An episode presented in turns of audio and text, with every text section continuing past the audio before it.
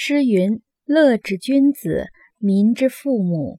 民之所好，好之；民之所恶，恶之。此之谓民之父母。”诗这里是指《诗经》《小雅》“南山有台”。乐之君子，乐是快乐、喜悦的意思。之在这里是语助词，没有实意。民之父母。比喻好的君主，就像父母对子女那样关怀和照顾人民。民之所好，好之；民之所恶，恶之。这两句是指君主施政应以人民的意愿，即人民的喜好与厌恶为归一。